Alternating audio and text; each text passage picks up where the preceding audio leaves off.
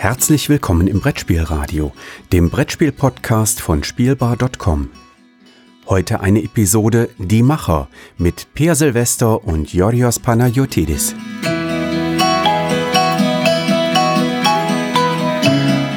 Hallo und herzlich willkommen zu einer neuen Folge von Die Macher, ein Podcast über die Spieleentwicklung und der lange, mühsame Weg zum Ziel.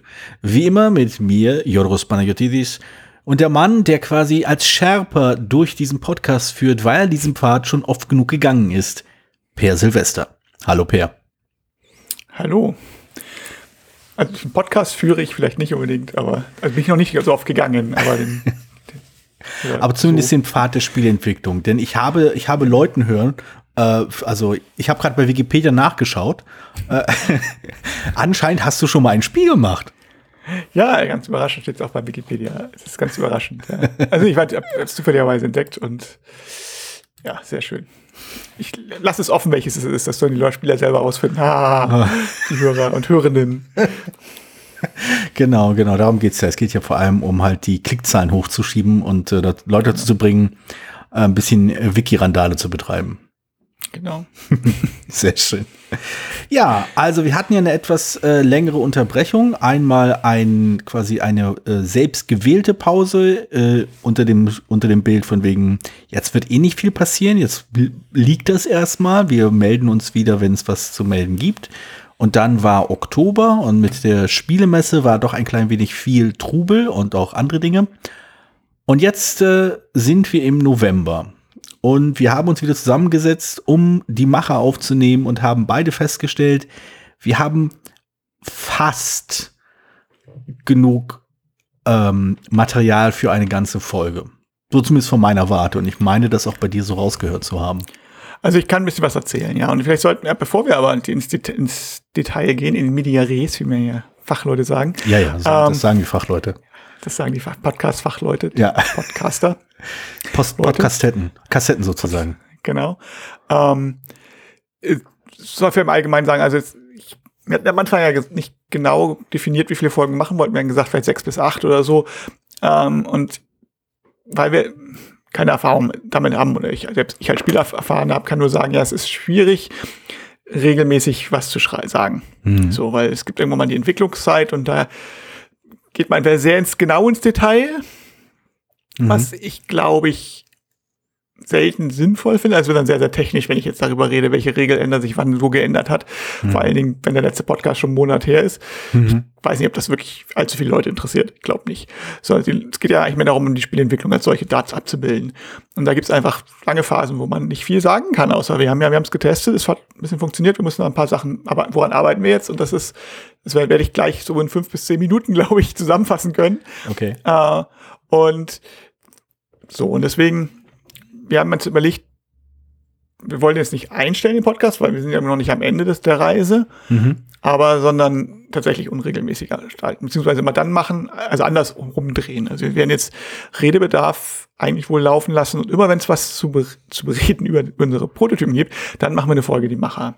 Und mhm. ich glaube, das ist äh, dann auch, ja, sagt dieses Transparenzprinzip, was wir hatten, wie funktioniert so eine Spielentwicklung eigentlich, was für Stadien hat die, wie geht die weiter, bildet sie ganz gut ab. Natürlich arbeiten andere Leute anders und einige auch viel konzentrierter, aber man nur an einem wirklich jetzt wochenlang und dann passiert natürlich entsprechend viel mehr und man testet viel mehr, macht, gerade wenn man jetzt nicht viele andere Spiele spielt, sondern tatsächlich nur seinen eigenen Prototyp mit, seiner, mit seinen Freunden, passiert das ein bisschen anders. Hm. Aber auch da ist die relative Zeit, die vergeht, sozusagen ja auch größere Zeiträume, wo man viel dran arbeitet. Und insofern denke ich, ist das im Rahmen dessen, oh, was heißt eine lange Entwicklungszeit, was bedeutet das eigentlich, was kann das eigentlich heißen, ist ganz sinnvoll. Gerade bei Leuten, die dessen Haupt, nicht das, wie, wie uns, die eigentlich noch andere Beschäftigungen haben am Tag. So, also ich arbeite ja, ja voll und du hast auch deine Sachen und so. Also insofern ist ja nicht so, dass wir jetzt ja professionelle Vollprofis sind, die nur Spielentwicklung machen. Da sieht es dann auch wieder ein bisschen anders aus. Richtig. Also ich habe auch den Eindruck, also ohne jetzt eine Studie geführt zu haben, dass es halt für viele äh, Spieleentwickler zutrifft, dass das quasi nebenher läuft äh, und wie man halt, wie viele Leute verschiedene Dinge nebenher haben. Also wir haben halt unsere Rezensionen, wir haben unsere äh, ja, die Artikel auf, auf, auf Spielbar, wir haben die anderen äh, Podcasts, die wir noch aufnehmen. Das kostet ja auch ein wenig Zeit und Mühe und äh, da bleibt also auch im Monat über, wenn irgendwas mal passieren sollte, äh, so verschieden viel Zeit übrig. Jemand so aus, aus, aus meiner Erfahrung gesprochen. Es gibt halt Phasen, da, da geht das ganz gut. Ich hatte jetzt vor kurzem wieder so einen Schwung, wo ich äh, doch ganz gut vorangekommen bin. Aber dann gab es halt davor auch ein, zwei Wochen, wo es halt einfach nirgends gepasst hat. Es war zeitlich immer zu knapp oder man hatte zu viel um die Ohren. Und ich denke gerade, wie du es gesagt hast, äh, wenn man das nicht ähm, hauptberuflich so mit äh, festen Bürozeiten macht, mit äh, was wahrscheinlich der Punkt, der Punkt ist, wenn halt ein, ein, ein äh, Prototyp von einem Verlag abgenommen wurde, der das dann halt selbst doch vielleicht mal poliert oder wie auch immer sich so durchleuchtet. Ähm, also da wird dann wahrscheinlich sehr viel konzentrierter dran gearbeitet und die Phase davor, die ist halt sehr tröpfelnd gelegentlich. Ja, also ja, es kommt ja dazu, wir spielen ja auch gerne zum Beispiel auch andere Spiele und fertige Spiele und so. Fertige vor allem, ja.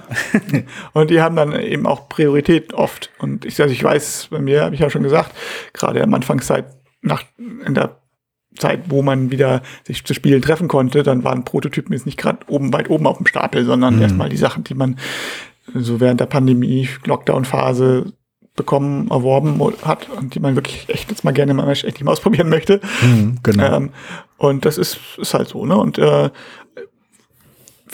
wenn ich jetzt, ich weiß nicht, professionell muss ich dann immer an, an Nick Cave denken, der gesagt hat, hat, der sich irgendwann mal ein Büro gemietet hat, damit er jeden Tag zur Arbeit fahren kann, weil er sagt, damit er auch dann auch was macht jeden Tag.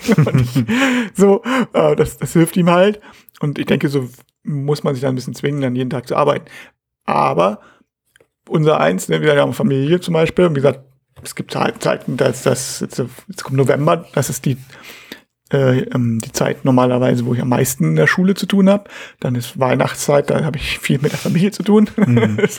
ja. Und dann kommt so eigentlich die beste, Januar, Februar ist, ist meistens die konstruktivste Phase, bevor dann mein Heuschnupfen einsetzt. ja. Ja, ja, ja, ist so. Klar. Also, nee, das glaube ich, aber ich, ich finde ich finde das halt so schön, ne?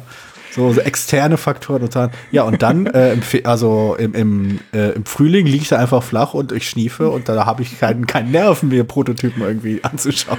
Nein, nein, der Kopf war voll. Also der äh, Kopf liegt dicht, also wirklich im wahrsten im Wort, ja. ins Wort, ja, ja, und dann ist, ähm, dann ist man nicht wirklich kreativ und man hat irgendwie kein, ja. ich möchte eigentlich nur, möchte eigentlich nur vom Fernseher abhängen und irgendwas berieselt werden. Ja, ja. Da ist nicht so viel. Nun gut. Ja. Na schön, haben wir so einen Ausblick gegeben. Äh, die Macher wird es äh, sporadisch geben, aber die Reihe ist noch nicht begraben. Sie wird das wahrscheinlich erst sein oder beendet sein, äh, wenn die Projekte irgendwie einen Endpunkt gefunden haben, an dem sie entweder fertig oder, naja, halt abgefrühstückt sind. Und gesagt hat, naja, das ist jetzt, ich, man muss es mal, manchmal muss man Prototypen dann erreicht man den Punkt, man sagt mir, mir fällt nichts mehr ein oder mir fällt nicht ein, wie ich das jetzt noch verbessern kann. Es ist eigentlich nicht gut. Und mhm. irgendwie muss ich da noch mal, und da muss man es ein bisschen aufs Eis legen und das äh, fällt dann. Das, das passt aber ganz gut. Das passt aber ganz gut zu dem, was ich so in den letzten äh, paar Wochen äh, mit, mit meinem Projekt hatte. Vielleicht würde ich dann das da gleich mal rein, rein äh, schlittern. Dann haben wir dann, denn ich hatte nämlich auch so diese Phase, dass ich halt einige Zeit lang nicht so richtig vorangekommen bin. Ähm, also wir fassen noch mal kurz zusammen. Äh, mein, mein, mein Projekt war ein, ein Handelsspiel, äh, in dem es um ein, ein kartenbasiertes Handelsspiel, in dem es darum ging, dass man äh, nicht wusste, was man anderen Leuten anbietet, aber sehen konnte, was die anderen Leute angeboten haben und so halt äh, ein ganz interessantes ähm, Informationsverhältnis äh, entstand, denn man konnte halt äh, zum, man konnte zum einen halt nicht berechnen, ob das, was man weggibt, vielleicht ähm, wertvoller ist als das, was man bekommt, was halt immer so eine komische Rechnerei ist bei, bei den meisten dieser Verhandlungsspiele oder Handlungs, äh, Handelsspiele. Äh, das, das eigentlich, das, das Problem, das ich dann aber auch hatte in diesem Spiel, war, dass die notwendige, dass das notwendige Ungleichgewicht, um überhaupt zum Handel zu treiben, noch nicht ausgeprägt genug war. Also das Problem war, warum sollte, also was treibt einen voran, eine Karte haben zu wollen, außer dass das Spiel sagt, du willst diese Karte haben. Ähm, das muss halt ein bisschen greifbarer sein, dieser Anreiz, außer dass da, was ich, hübsches Symbol drauf ist. Ähm, ich habe ziemlich lange gehadert, um, um zu, zu fassen, wie ich das äh, festnageln kann. Ähm, und dann hatten wir halt ja äh, in einer der letzten Folgen auch die Sache mit den Aktionen besprochen. Mhm. Und äh, äh, ich weiß nicht, wie ich auf die Idee gekommen bin, auch wenn ich ungefähr weiß, woher ich sie geklaut habe, so rückblickend. Ähm, aber irgendwann bin ich halt zu, zur Idee gekommen, äh, jedem äh, Spielteilnehmer, äh, jedem Spielenden ähm, äh, Basisaktionen zu geben. Vier bis fünf Stück, ich bin auch nicht ganz sicher welche jedoch ähm, unterschiedlich äh, äh, ausgelöst werden. Also wenn die Basisaktion zum Beispiel hat, lautet, äh, eine Karte in die Mitte legen oder eine Karte halt, eine, eine, eine Karte mehr anbieten können ähm, oder wie auch immer, dann äh, um das tun zu können, musste man halt eine bestimmte, äh, war meine Idee, muss man halt eine bestimmt, ein bestimmtes Set an Karten haben. Also ich, wenn ich zum Beispiel die, ich will Karten in, in meinen Vorrat bekommen, Aktion ausführen will, muss ich zum Beispiel so ich vier Karten des äh, vier vier Herzkarten haben oder vier was auch immer Karten es sind. Ähm, hm. Und wenn ich die äh, wenn ich die Aktion äh, Karten in den äh, in den allge allgemeinen Stapel äh, ziehen, also legen machen will, brauche ich vielleicht äh, vier Karten einer, äh, eines anderen Musters. Und das habe ich dann so ein bisschen, damit habe ich so ein bisschen rumgespielt und bin dann jetzt an der Stelle, wo ich mehr oder weniger eine Münze werfen muss, ähm, wenn es darum geht, was an diesen, an diesen Festsetzungen, also was feststeht, ist, es gibt diese, diese Basisaktionen. Ich bin mir noch nicht sicher, ob, ob zufällig bestimmt wird, was die Höhe ist, also wie groß das Set sein muss, damit ich eine Basisaktion erfüllen kann. Ob das auch feststeht. Quasi jede Aktion ist vier Karten wert. Das scheint mir nicht sonderlich reizvoll, nicht sonderlich, also nicht genug äh, Dynamik mit sich zu bringen.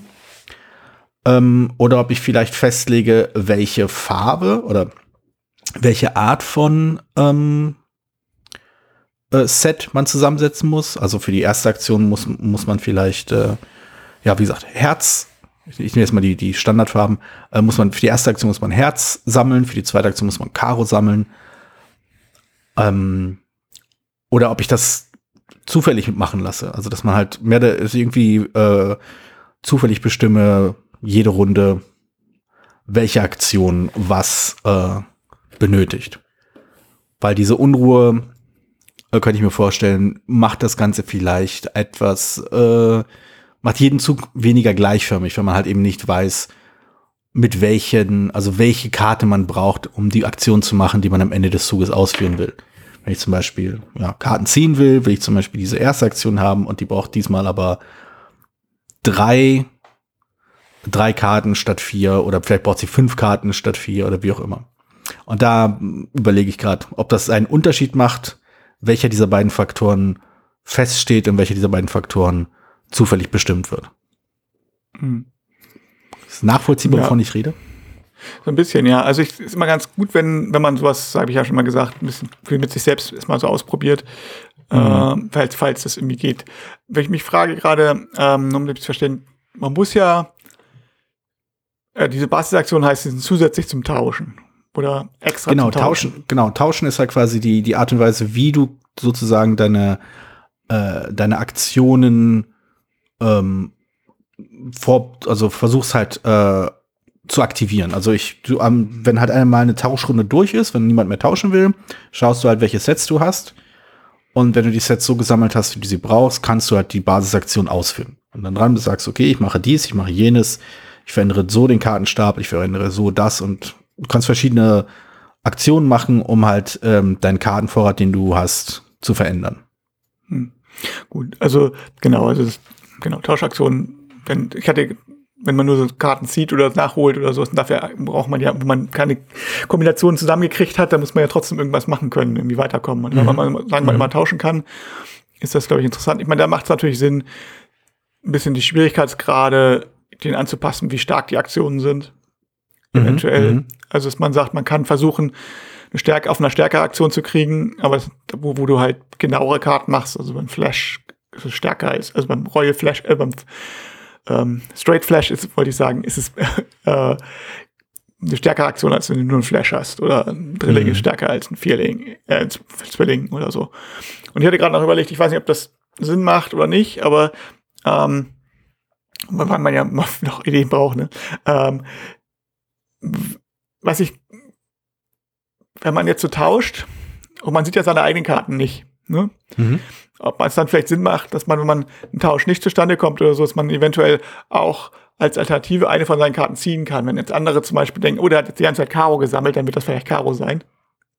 Hm. Also wenn der mir das angeboten hat. Also dass man sozusagen, ähm, weil sonst ist es vielleicht so, die kann man ja immer, seine eigenen Karten kann man immer wegtauschen, weil man ja gar nicht weiß, was es ist und weil man sowieso keinen Zugriff drauf hat. Ja. Und wenn man aber eigentlich also, Zugriff es nur riskanter ja. ist, weil man nicht weiß, was man hat, ähm, aber man so vielleicht so ein bisschen so eine Ahnung haben könnte, von wie die anderen, mhm. was die anderen eins anbieten, dann ist es vielleicht interessanter. Ich weiß es nicht genau, aber es wäre also ich, ich auf jeden Fall. Also ich überlege halt auch gerade dieses dieses Nichtwissen, diese diese äh, das Nichtwissen über den eigenen Kartenstapel, das den, den noch so ein bisschen zu verschärfen. Ähm, ich weiß nicht, ob ich das ob ich das im letzten Podcast schon äh, angesprochen habe, das ist ja ein bisschen her. Äh, denn äh, es, ist die, es gibt ja doch diese, diese Siegbedingungsregeln, von wegen, äh, es liegt eine Siegbedingung aus, man muss so und so viele Karten haben und wenn man das erfüllt hat, dann hat man quasi, äh, gehört man zu den Gewinnern. Ähm,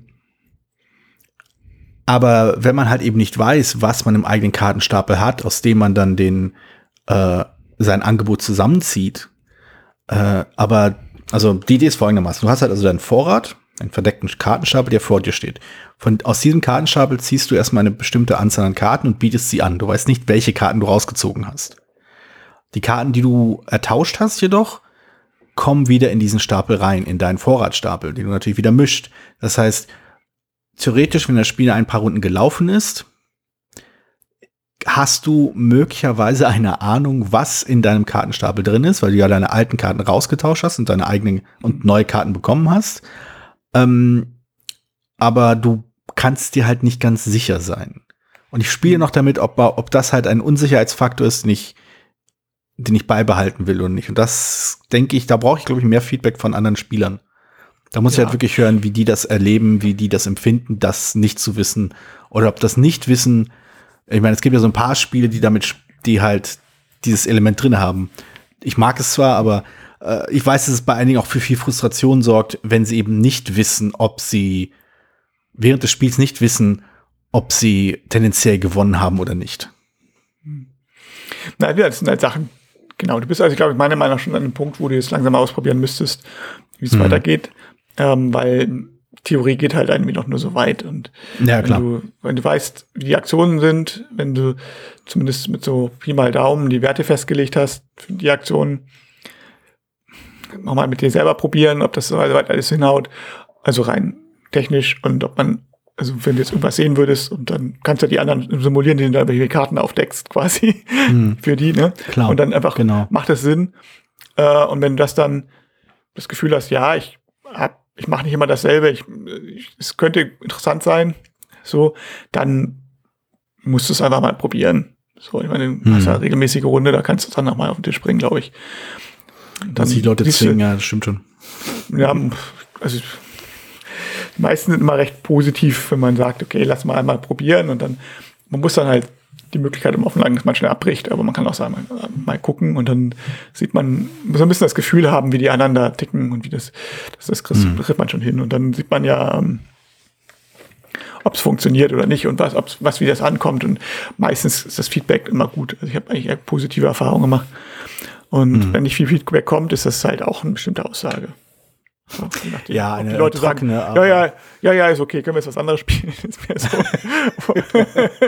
das ist das meiste ja, Zeichen wegen okay. Ich, die haben oh, alle gesagt, das ist okay, sofort an den Verlag wenden. Gleich bei Kosmos, genau. ne? Sturm klingeln. Genau. ja, ist doch ganz okay. So. Hm. Ja, ja, ist ja, ja, ja, kann man mal spielen. Ja was machen wir jetzt? So. Oder ob die sagen, hey, das wäre cool, lass uns noch eine Runde spielen. So. Ähm, nee, wir können ja, ja nochmal Runde spielen. Das, das, also ich das, muss äh, sagen, also äh, das ist meine große Fu äh, Furcht, dass ähm, sagt, hey, ja, lass uns eine Runde spielen, weil dann denke ich so, Mist, das, dann, dann muss ich das jetzt ernst nehmen, so ein Cheat. ja, ja, ja. Ist, äh, schwer ist das los. Gut, nee, also ich rechne damit. Gefühl, es ist aber ein schönes Gefühl, wenn man tatsächlich was, was man selber erfunden hat, tatsächlich dann spielt und es dann auch funktioniert und irgendwie auch so ein bisschen Spaß mhm. macht, selbst wenn es noch nicht, selbst wenn es noch nicht komplett rund läuft. Das ist immer irgendwie, weil man was, das, also das kann, ist wirklich immer, immer wieder schön, wenn man das Gefühl hat, man hat was mhm. Neues erschaffen, was es vorher nicht gab und wo man denkt, so Leute haben Spaß damit und das ist einfach unglaublich befriedigend, wenn man denkt, oh, es ist das halt, gerade weil man auch lange natürlich auch dran gearbeitet hat, ist natürlich eine andere Sache, ne? Man hat viel Gedanken mhm. gemacht und es hat dann irgendwie was, ähm, versenkt das nicht in irgendeiner Kiste, ja, ja. sondern denkt so, oh ja, da eigentlich, eigentlich ganz cool. Es hat, war irgendwann, ja, und wenn es dann nochmal, am Ende des Weges ist, ist es nochmal viel befriedigender. Das ist wirklich cool. Und dann möchte man es auch nie wieder gespannt. So, ähm, so, dann erzähl mal. Äh, ja, ich kann mich auch so einigermaßen kurz fassen, weil also ich, hab, ah. ich bin jetzt schon in der Fassung, dass ich das ja schon spiele, regelmäßig, also regelmäßig wird es übertrieben, aber ab und an auch in echt, weil man einfach die Karten schneller wechseln, ändern kann so ein bisschen. Also wir haben die Karten ein bisschen rumgeoptimiert. Das, also ich habe letztes Mal, hatte ich gesagt, dass die Wertung ähm, ein bisschen angepasst werden muss, oder ich habe, dass die Wertung angepasst habe, um ein bisschen mehr Motivation zu haben, auch mal Karten zu spielen und nicht die nichts, die nicht den Stich sofort bringen. Ne, das mhm. war ein bisschen das die Schwäche von dem anderen, dass alle nur an ihrem, ähm, ihrem Team-Zugehörigkeitschips Gelöte darum manipuliert haben und, ja, und nicht so richtig Karten spielen wollten. Kurze Zusammenfassung für die Leute, die den, die den äh, letzten Podcast nicht irgendwie vor diesem, direkt vor diesem Podcast gehört haben. Äh, zu zweiter also, Worte zu deinem Spielkonzept. Ja, also nochmal. Also, äh, ja, genau. Also, das ist dann das ich hatte halt ein Stichspiel gemacht, allerdings der Schwerpunkt liegt jetzt gar nicht so sehr auf dem Stichen, sondern darauf, dass man, also es zwei Teams gibt. Ein Team muss über die Stiche halt bestimmte Sets kriegen und die anderen müssen das verhindern. Und der Witz ist jetzt, dass man, dass diese Teams sehr flexibel sind. Äh, mhm. Dass ähm, jeder hat zusätzlich zu den Karten noch so Chips, die man auslegen kann, um seine Teamzugehörigkeit festzulegen nach bestimmten Regeln. So und mhm. das, man legt die aber verdeckt aus. Man kann aber eine Aktion nutzen, um ähm, sozusagen sich selber Informationen preiszugeben und äh, dafür, dafür Informationen von den anderen zu kriegen. Und das der Schwerpunkt liegt tatsächlich daran, dieses Abschätzen, wer ist in welchem Team. Das haben wir jetzt, und der Witz ist, je mehr Leute in einem Team, desto mehr Sets braucht man, zu, um zu gewinnen. Also wenn einer allein in einem mhm. Team ist, also in dem Team das Set sammeln muss, braucht nur ein Set. Und wenn jemand, wenn es drei Leute sind, dann brauchen wir drei Sets. Und wenn alle im selben Team mhm. sind, dann kann man halt nicht gewinnen. Und, und man muss, kann halt sozusagen irgendwann mal ansagen, dass man jetzt meint, dass man im Gewinnerteam ist. Und äh, diese Abschätzung ist eigentlich so, dass das, eigentliche Stichspiel im klassischen Sinne ist mehr so Vehikel. Und mhm. es ist eigentlich so dieses Hin und Her lavieren von von einem Team zum anderen und wechsle ich das Team nochmal oder meine ich, dass ich jetzt äh, vielleicht ist es günstiger, wenn ich jetzt sogar wechsle, dann könnte ich, dann braucht man wird weniger oder aber andererseits könnte ja dann gewinnen sag ich, und so weiter. Also es ist dieses, diese Unsicherheit, ich glaube, diese, diese macht diese, das ist der Kern des Spiels und das funktioniert gut. Mhm. Ähm, wir hatten halt ähm, immer ein bisschen das Problem, oder ich hatte immer das Problem, dass man halt diese Karten, man kann halt statt einer Karte zu spielen, sein Team, diese, diese Teamwechselchip spielen und da wurden wenig Karten gespielt, wenn nicht, um nicht den Stich zu gewinnen oder die, ähm, und das war immer ein bisschen unbefriedigend, deswegen habe ich die Punktewertung an die gespielten Karten geknüpft. Also je mehr Karten man gespielt, mhm. desto mehr Punkte kann man potenziell gewinnen.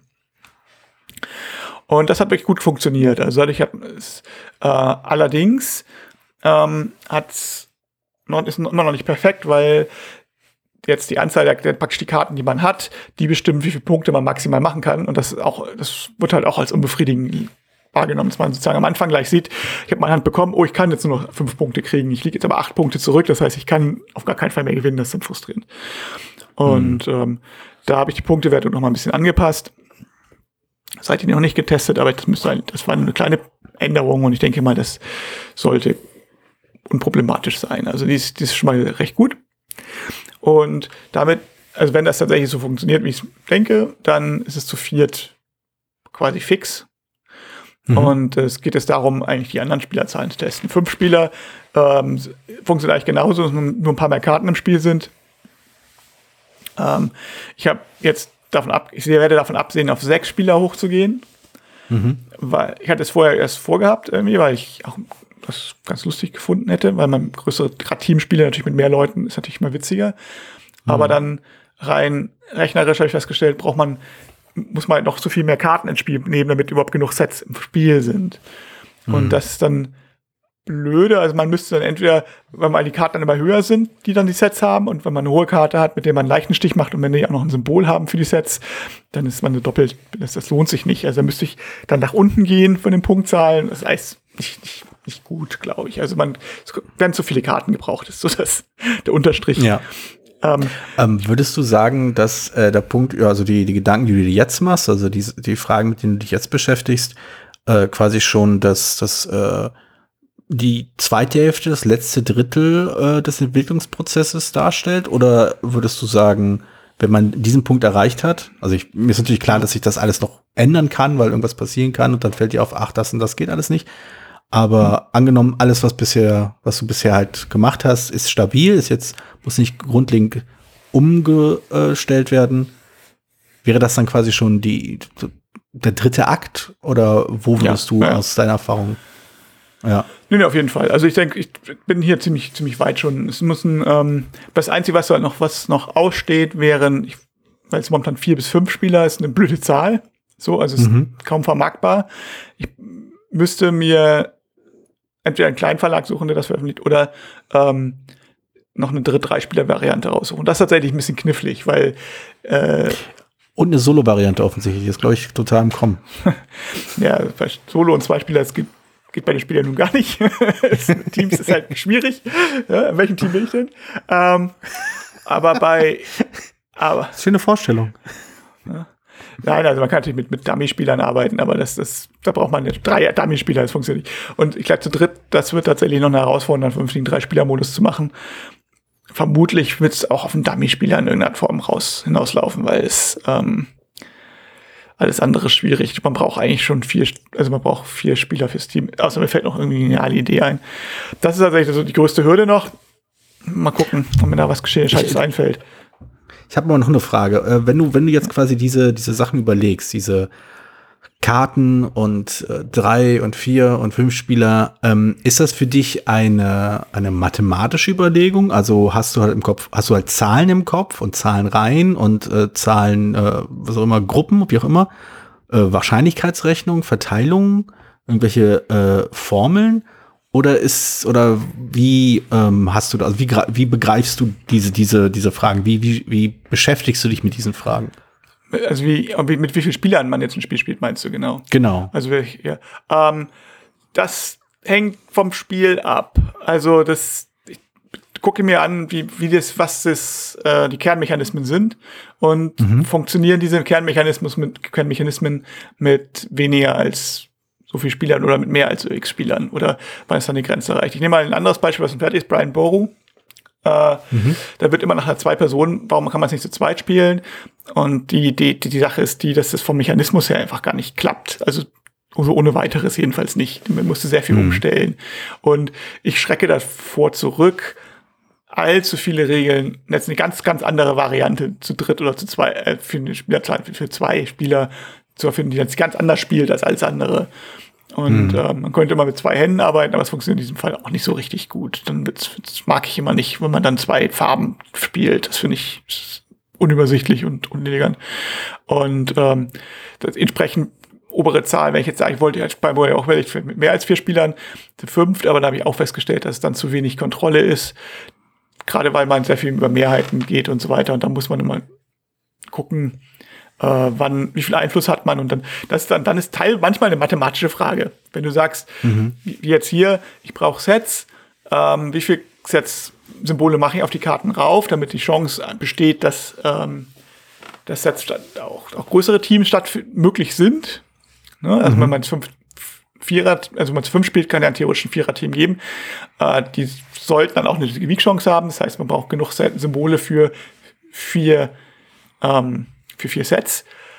Aber wenn jetzt nur, es wäre jetzt auch blöde, wenn jetzt genau eine Karte ausreicht, um, damit es zu viert schon nicht mehr funktioniert. Das heißt, du brauchst ein bisschen Redundanz.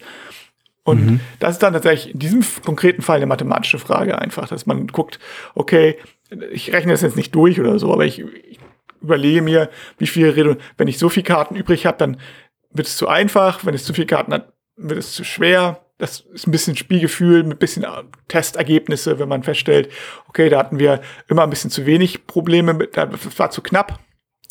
Mhm. Das hat immer gerade nicht funktioniert. Welchen Symbol, dass ich ein Symbol mehr drauf habe oder ein Joker-Symbol mehr drauf habe oder weiß ich nicht. Ähm, seitdem ist es immer spannend.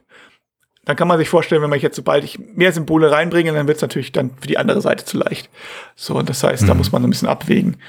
Und äh, das ist das Problem, ja. Zu viert ist, äh, zu dritt ist halt in diesem konkreten Fall das Problem, dass es ja gar nicht, dass du nur eine Möglichkeit hast, Teams zu sein, nämlich eins, ein Einer- und ein Zweier-Team. So. Ja. Und äh, das ist, dann ist die Frage, ist man jetzt alleine in dem Set-Team oder ist, sind zwei Leute in dem Set-Team oder ist Alternative, natürlich können alle oder keiner drin sein. Ja, dann kann halt keiner gewinnen. Und das ist ein bisschen zu unflexibel. Also ich mhm. muss gucken, was es da noch für Möglichkeiten gibt. Ob man vielleicht noch ein drittes Team einführt. Aber ich wollte nicht zu viele Regeln ähm, für den Extra-Modus. Das ist halt die größte Herausforderung im Moment. Was ganz lustig ist, was ich halt noch sagen kann, ähm, ich habe mich in Essen ja mit, mit Verlagenleuten unterhalten und da war einer, den, den kannte ich halt eigentlich nur aus dem Internet, weil er, also vom spanischen Verlag äh, von Do It Games, äh, mhm. äh, die ich aufgrund des Twitter-Handles immer als gedacht hat, dass die Deut Games heißen, aber das so, ach, das macht auch viel mehr Sinn. Ähm, und ja, ja, ich kenne da so ein paar Leute, äh, die ich auch nur, äh, also es hat zum Beispiel, ähm, es hat eine Zeit, Zeit, äh, Zeit gedauert, bis ich den, den Twitter-Handle äh, als Can I Be Blue verstanden habe und nicht Canibe. Canibe Blue. ähm, Aber ja. Äh, ja, ging mir ähnlich. Ähm, schönen Gruß übrigens an dieser Stelle. Ja, schönen Gruß. Falls du uns hörst. Äh, und genau, jedenfalls habe ich mich da in, in, in, in Essen halt unterhalten und der, ähm, hat der macht der macht halt die spanische Ausgabe für The King is Dead und hat mich deswegen kontaktiert und der hat ihm erzählt, dass in Spanien bin ich halt witzig, statt Big in Japan bin ich halt Big in Spain apparently und ähm, oh, sehr cool und äh, da war, keine Ahnung, und der wollte mir auch nur schmeicheln. Jedenfalls kenne ich da viele Leute und der wollte natürlich unbedingt noch ein Spiel mit mir machen. Und der hat auch Prototypen von mir und ich hatte ihn dann halt auch von Matahari da also ein Macherspiel erzählt, aber gesagt, dass es noch nicht fertig ist. Aber er hat gleich angeboten, oh, ähm, wenn das nur so ein, so ein Kartenspiel ist, dann schick doch mal die Dateien, dann probieren wir es, probiere ich das auch mal aus und teste ein bisschen. Und das hat er, also er hat mir jetzt gerade ein Bild geschickt, dass er das gerade gebastelt hat. Also mal gucken, da kommt dann auch noch mal Feedback. Ähm, was natürlich auch mal ganz hilfreich ist, also so, oder vielleicht auch Vorschläge. Also wir halten also fest, äh, das beste Mittel, um ein, äh, um einen Prototypen äh, umzusetzen, ist Vitamin B. Das ist tatsächlich, ja, ist bei Spieleverlagen ist, also es ist ganz einfach so, wenn man Leute kennt. Das, es, es tut mir auch mal ein bisschen leid, aber es ist tatsächlich, ich meine, ich habe ja auch angefangen, es, man kommt rein, Ne? Also auch als jemand, der keine Spiele gemacht hat, es geht, kommt man ohne, also ohne Problem will ich nicht sagen, aber man kommt, man kommt rein, wenn man das vernünftig macht, wenn man ähm, nett ist und anfragt und die Leute dann gibt es kein Problem. Die meisten Webseiten haben auch, ähm, also viele Verlage haben auf ihren Webseiten auch genau aufgelistet, wie man die zu kontaktieren hat und da sollte man sich ein bisschen informieren, welche Spiele wer macht. So. Mhm. Aber klar, wenn man Leute kennt, das hilft natürlich. Das ist, ist gerade in der Familienszene, familiären Szene ist es natürlich schon so, wenn man einen gewissen Namen hat. Also ähm, gerade die, die, die, meine Franz Bello de Long ähm, hat zu mir gesagt, es ist halt, die, die wirklich super Spiele sind, die werden früher oder später auch irgendwann jemanden Verlag finden. Und die Spiele, mhm. die totale Grütze sind, die werden keinen Verlag finden. Und die Spiele dazwischen, da hängt das ein bisschen ab. Und auch Spiele vielleicht, die noch nicht so ganz fertig sind, würde ich jetzt ergänzen. Also wo man sagt, ah, da müsste noch ein bisschen gefeilt werden. Ähm, wenn man dann einen guten Verlag findet, der dann, der dann aber auch Lust hat, Redaktionsarbeit reinzustecken oder sagt, ja, ich, das klingt so gut, das nehmen wir uns schon mal, wir machen zusammen die Redaktionsarbeit. Auch das kann, ähm, kann gut funktionieren. Also das, da hilft es, wenn man jemanden kennt, der dann da mhm. vertraut. Ne, das ist natürlich ganz, ist halt so. Aber ähm, das ist nicht der einzige Weg, glücklicherweise, in die Spielszene. Sonst, ja, sonst würden, würden ja nie neue Autoren reinkommen. Die meisten Autoren sind ja neu. Ja. Und äh, man sieht es ja auch, innerhalb, also in Deutschland bin ich ja nicht so big. also, äh, ein paar Spiele jetzt, jetzt ein paar Spiele jetzt mittlerweile auch auf, auf Deutsch rausgekommen jetzt hier langsam dieses Jahr, aber äh, lange Zeit waren meine Spiele ja alle nur, also die, weil die meisten, weil die größten Hits waren alle immer irgendwie im Ausland so und mhm. das ist irgendwie muss man auch sagen. Und in Deutschland hat der einzige Verlag bei Histo Games so ungefähr, äh, der bisschen regelmäßiger was von mir gemacht hat, zweimal was von mir gemacht hat. So, also von. Was war denn das zweite? Oder meinst du die Erweiterung? Nee, König von Siam haben sie ja war ja angefangen. Ach so, ah, das wusste, zuerst, das auf dem Schirm. Zuerst, zuerst gesigned, wie man so schön sagt. Mhm, und mhm. ähm, dann kam er, wir sind das Volk.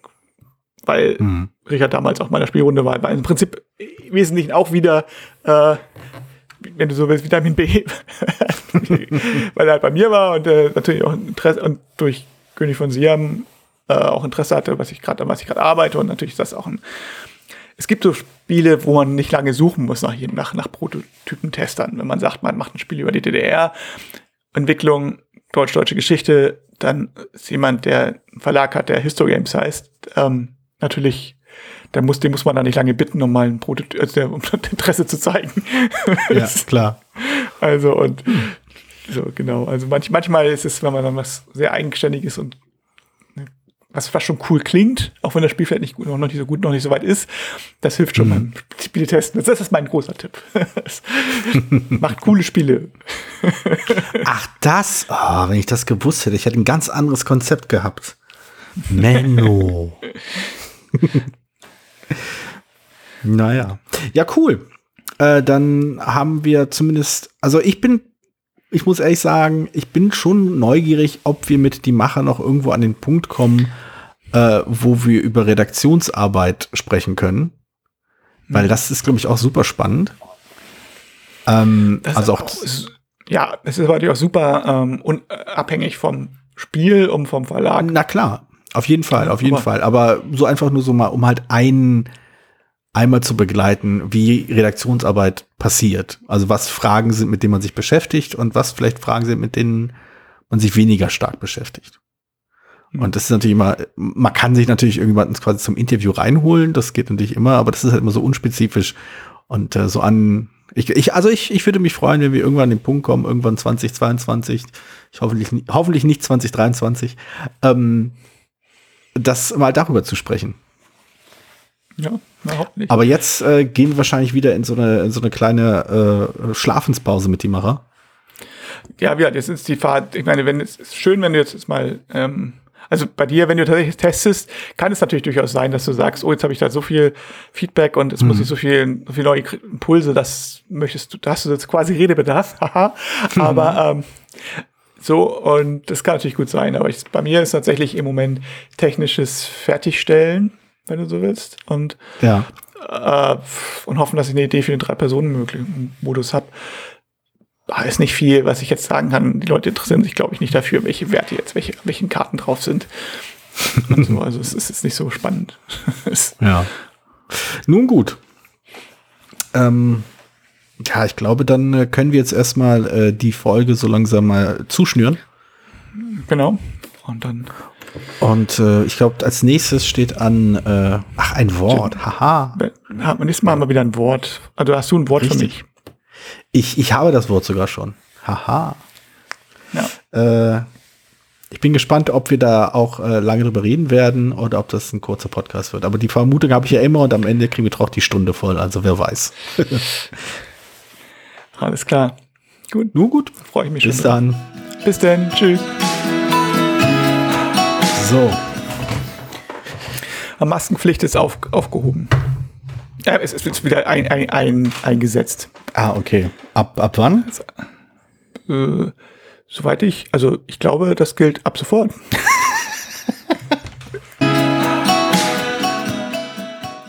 Vielen Dank, dass du diese Episode von Brettspielradio Die Macher gehört hast. Falls du dich mit uns austauschen möchtest, dann findest du uns auf Twitter.